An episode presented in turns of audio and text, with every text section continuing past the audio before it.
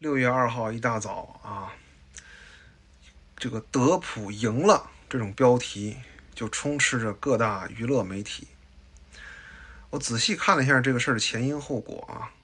这个事儿呢看上去是一个八卦啊，其实它也反映了这个国外的这个女权的一些现状啊。你说德普赢了啊，首先这个判决判他的这个前妻 Amber。赔给他一千五百万美元，那么这一千五百万美元呢，最终还只能执行成一千零三十五万美元。然后呢，他的前妻三项指控还成立了一项，德普还得再赔给他前妻两百万美元。也就是说，这个东西如果成立啊，理论上德普最多也只能拿到八百三十五万美元的赔偿。但是自从二零一八年他的前妻在媒体上跟他开撕以后，仅仅是这个《神奇动物在哪里》和这个《加勒比海盗六》啊这两部片子的片酬损失，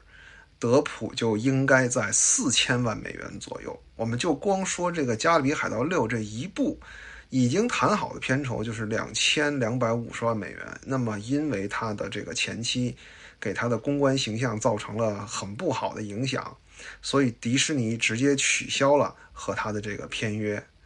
啊，六年时间，四千万美元的损失，无数的心灵的折磨，最后只换来了一纸八百万美元的判决，而且还没有执行。你告诉我，德普他赢了吗？简单回顾一下他和他前妻这个案子。两个人在二零一六年就已经通过法院离婚了，但是在二零一八年的时候，为什么他的妻子突然要在媒体上开始攻击德普呢？是因为他那个时候参演了一个电影，那么他需要热度啊。这些呢，我认为只要不违法都无可厚非啊。演艺圈就那点事儿，但是他违法了，因为他说德普怎么家暴他这些东西，他没有证据。最后逼的老实人德普哈自曝家丑家丑哈，提出了他这个前妻安贝尔当年在家里面干出那些匪夷所思的事情，比如说他曾经在床上，嗯，就这，他还要恶人先告状。那么 欧美女权的现状是什么？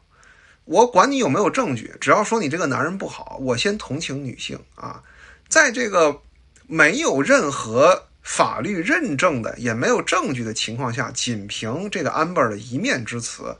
德普的片酬就损失了四千多万，再加上这么多年的声誉损失和他对他本人的折磨啊，这个那么当年这个安贝尔为了他这个戏而猛喷德普，他在这个戏里的片酬是多少呢？两百万美元，和德普当年的身价整整差了一个零。要我说啊，这种婚姻呐，一开始就注定他不会有好的结果啊。那么这个事儿，你说德普赢了吗？前面说了，不论是从精神损失、经济损失都没赢，只是这个案子是德普起诉他前妻诽谤，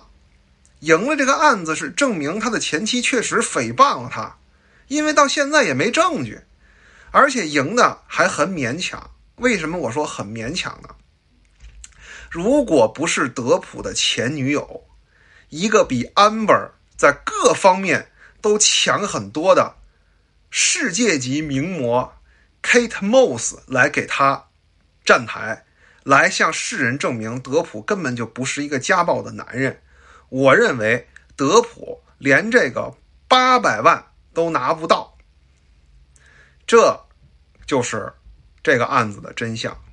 我在群里聊天的时候，有人跟我说：“中国的德普案在哪里？”我说：“你听说过朱军吗？